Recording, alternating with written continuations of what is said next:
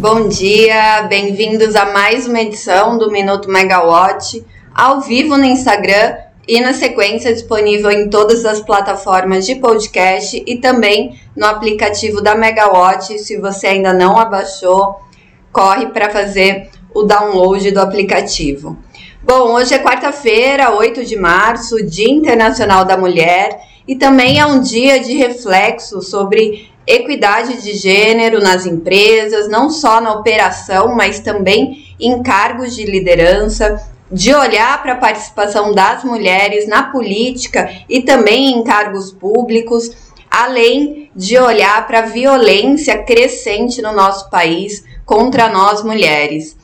É importante destacar ainda mais agora, né, que a Megawatt possui quatro mulheres como sócias na liderança mas que é a empresa que está no mercado para inovar, para fornecer mais conteúdo, é, para notícias, cursos, eventos com qualidade. As sócias e as demais mulheres da equipe só estão aqui porque a gente conquistou o nosso lugar nessa estrutura com a competência que já é conhecida, né, por todos vocês da nossa equipe em cada uma das áreas de atuação, né? Cursos, marketing, notícias, né, no conteúdo. Então, é, eu acho que vale também destacar isso. A Megawatt está aqui para reforçar uh, o seu papel no mercado e nós estamos aqui ocupando o nosso lugar pela competência do nosso trabalho. Bom, é, falando ainda de Dia Internacional da Mulher, uma pesquisa da Grant Thornton, com base em dados de 2022, mostrou que a presença de mulheres em cargos de liderança passou de 25% em 2019 para 38% em 2022. O número mostra um avanço, né, mas ainda muito longe da equidade de gênero. Ontem, na abertura da reunião, é, pública ordinária de diretoria da ANEL, o diretor-geral Sandoval Feitosa lembrou né, que a data oficializada em, 2000, é, em 1975 pela Organização das Nações Unidas celebra os marcos pela luta, mas também relembra os direitos e a luta pela manutenção deles, né? Então é um reconhecimento que a gente vê e sente ainda no dia a dia, né? Sente essa falta no dia a dia. O diretor ainda apontou que é necessário um olhar crítico de todos, inclusive dos homens, para as disparidades de gênero que ainda estão presentes em todas as esferas, né? De todos os setores aí que movimentam a economia. É, sim, as disparidades existem e não à toa as mulheres do setor é, fizeram uma lista com mais de 700 mulheres para mostrar que sim, elas existem e sim, elas estão aptas e capacidades para ocupar cargos estratégicos, sejam eles públicos, comissionados, né, nas pastas é, de energia do Ministério, das agências reguladoras ou de empresas do setor de energia. Também vale destacar um dado apresentado pelo diretor Sandoval Feitosa ontem, é, que a partir, né, ele pegou esses dados do Conselho de Engenharia e Agronomia, que entre 2016 e de 2018 são dados antes da pandemia do Covid-19, o número de mulheres registradas no setor energético cresceu 42%, mas esse crescimento representa apenas 19% dos cargos ocupados no mercado por, pelas mulheres. Então, um número para atenção, relembrado ontem pelos diretores da Agência Nacional de Energia, né? Todos eles se manifestaram durante a abertura da reunião também. É, bom, tirando, é, tirando esse olhar crítico né, da reunião, que é tirando o olhar crítico da reunião e que também nos exige essa data, e já que a gente falou da ANEL, Ontem, a diretoria aprovou por unanimidade dos votantes o orçamento da Conta de Desenvolvimento Energética para 2023. O orçamento aprovado ficou em 34,9 bilhões. A gente tem acompanhado todo o trabalho da ANEL para detalhar os subsídios do setor, o que, que impacta nas contas de energia, né, na conta de luz que chega na, na nossa casa, como é que é formulado aquele valor, né, a partir de que premissas. Inclusive, a ANEL criou a ferramenta do subsidiômetro para para que os consumidores tenham essa ideia né, dos encargos e subsídios. E na, na deliberação da CDE, que finaliza, é, que financia, que, finan, que financia Agora peguei a entonação certa. Financia diversas rúbricas do setor de energia. Esse trabalho esteve também presente no voto da diretora relatora do processo, Agnes Aragão da Costa, e dos demais diretores, né? Mostrando aí esse valor, por exemplo, do total aprovado no orçamento, 5,64 bilhões são de custos criados por leis sancionadas em 2021 e 2022. Desses custos adicionais aí, né, dessa, dessa legislação aprovada nos últimos dois anos, os benefícios para as fontes incentivadas transferiram uma despesa de 2,2 bilhões para a CDE. Como não cabe à agência né, alterar a legislação, é, os diretores ressaltaram que cabia pelo menos a eles alertar para esses valores. Do total das despesas previstas, né, pe pegando aquele gráfico de pizza, é, desses quase 35 bilhões, né, 34,9, 35% são relativos à conta de consumo de combustíveis. Essa conta ela financia é, principalmente a geração de energia em sistemas isolados, né, que não estão conectados ao sistema interligado nacional. É, outros 29% são de subsídios às fontes incentivadas e 16% para tarifa social de baixa renda.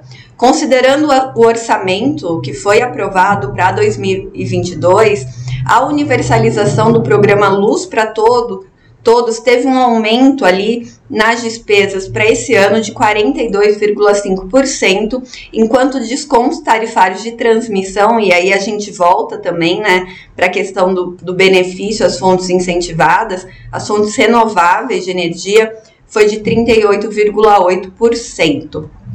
Bom, tem matéria na Megawatt detalhando aí todos os dados né, apresentados ontem, assim como o arquivamento do processo de caducidade da, da concessão da Transnorte Energia, é, o, o, a empresa responsável pelo pelo famoso linhão do Tucuruí, que finalmente teve as suas obras iniciadas em outubro do ano passado, né? E a partir de outubro o Ministério calculava 36 meses de prazo de obras. É, e essa também, esse arquivamento do processo de caducidade também partiu daquele acordo judicial que foi homologado pelo TRF1 é, para que as obras pudessem é, começar efetivamente e diversas é, ações fossem encerradas.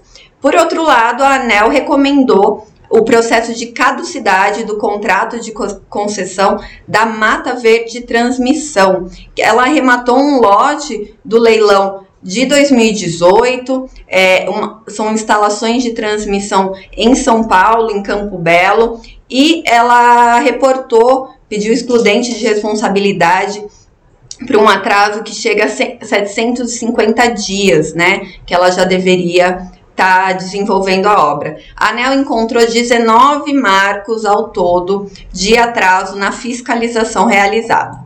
E lembrando do impacto da CDE que a gente estava falando nas nossas contas de luz, a Timos Energia divulgou a, a perspectiva de um reajuste médio é, nas tarifas de energia, né, um reajuste tarifário médio para 2023 é, de 5,96%, é, que é bem menor em relação à média do ano passado, que foi de 11,35%.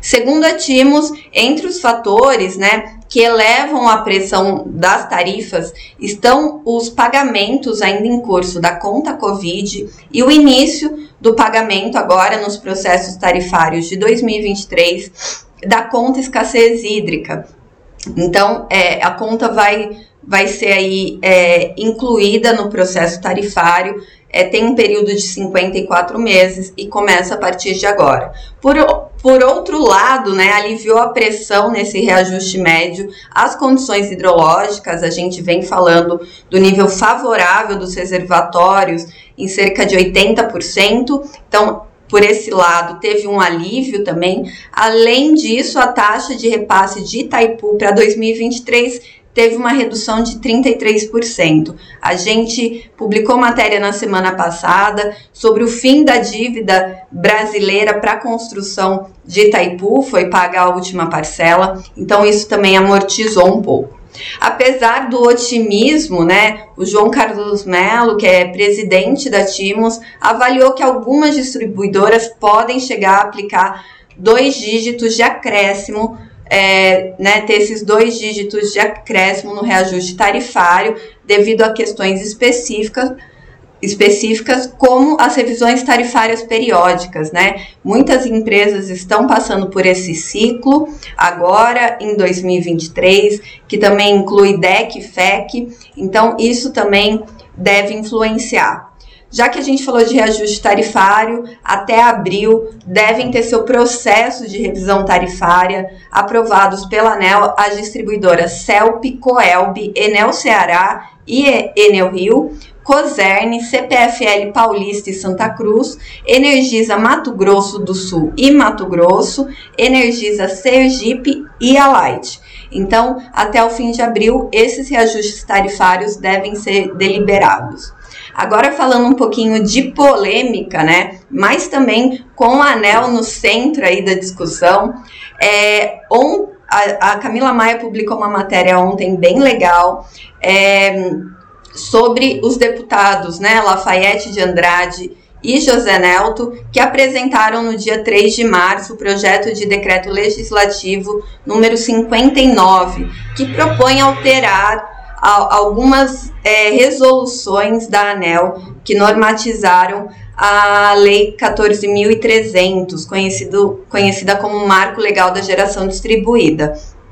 Os deputados alegam que alguns dispositivos extrapolam o limite de competência da ANEL como entidade reguladora e fiscalizadora do setor elétrico brasileiro e apontam contro controvérsias entre as resoluções aprovadas e o texto da lei. Um deles é do prazo de envio, o prazo previsto na legislação para que o consumidor apresente os documentos necessários para compor o parecer de acesso. Bom, a lei prevê que a distribuidora acessada acessada deve notificar o consumidor sobre as pendências e dar 30 dias para formalização. No entanto, a resolução 1059 não trata de nenhum prazo para vícios sanáveis e ausência de documentação e menciona a possibilidade de indeferimento da solicitação. Em outro trecho do PDL, é, aponta que a ANEL criou a exigência de novas regras para consumidores já conectados com contratos assinados no regime B, optante, o que não existe na lei. Bom, vale conferir a matéria, está publicada na Megawatt, vale conferir na íntegra, né, o que propõe esse PDL dos deputados. E já que a gente falou de geração distribuída e eu vi que o colega Maurício Godoy, do canal Energia, está por aqui, é, ontem teve o Eclipse Day, né? Em que um, um, um, movimento aí nas redes sociais defendeu o desligamento dos sistemas de geração solar entre 11h30 e 15h30, 3h30 da tarde, e é, a Camila explicou na edição de ontem, né, que por diversos motivos não deveria ter nenhuma intercorrência no sistema, até porque o, o nível dos reservatórios está elevado, o ONS estava preparado, né, sobre o movimento. É, mas aí ontem conversando com o Maurício Godoy, ele até checou que não houve, né, movimentação na carga é, comparada ao mesmo período do ano passado ou, ou até mesmo né, num comparativo anterior. Então, até aqui, é, dando spoiler do Maurício Godoy, não houve nenhuma movimentação, foi o papo que eu tive ontem até com ele. Bom, falando de agenda, hoje é dia de divulgação dos resultados da 3R Petroleum após o fechamento do mercado. Está marcado para amanhã uma call de resultados, né, com os analistas. Na agenda do ministro de Minas e Energia, Alexandre Silveira, tem uma reunião às nove e meia, daqui a pouquinho, com o presidente do Grupo Neo Energia, Eduardo Sais, e Solange Ribeiro, que é a vice-presidente. É, também participa o secretário de Energia Elétrica, Gentil Nogueira de Sá, e o tema da reunião é para tratar de desafios da energia no setor elétrico, não tem mais detalhes. Na agenda da ANEL, o diretor Sandoval Feitosa tem reunião às três e meia com o operador nacional do sistema para discutir questões de acesso ao sistema de transmissão. Bom, por hoje é isso. Amanhã estamos de volta. Obrigada, pessoal. Boa quarta a todos. Tchau, tchau.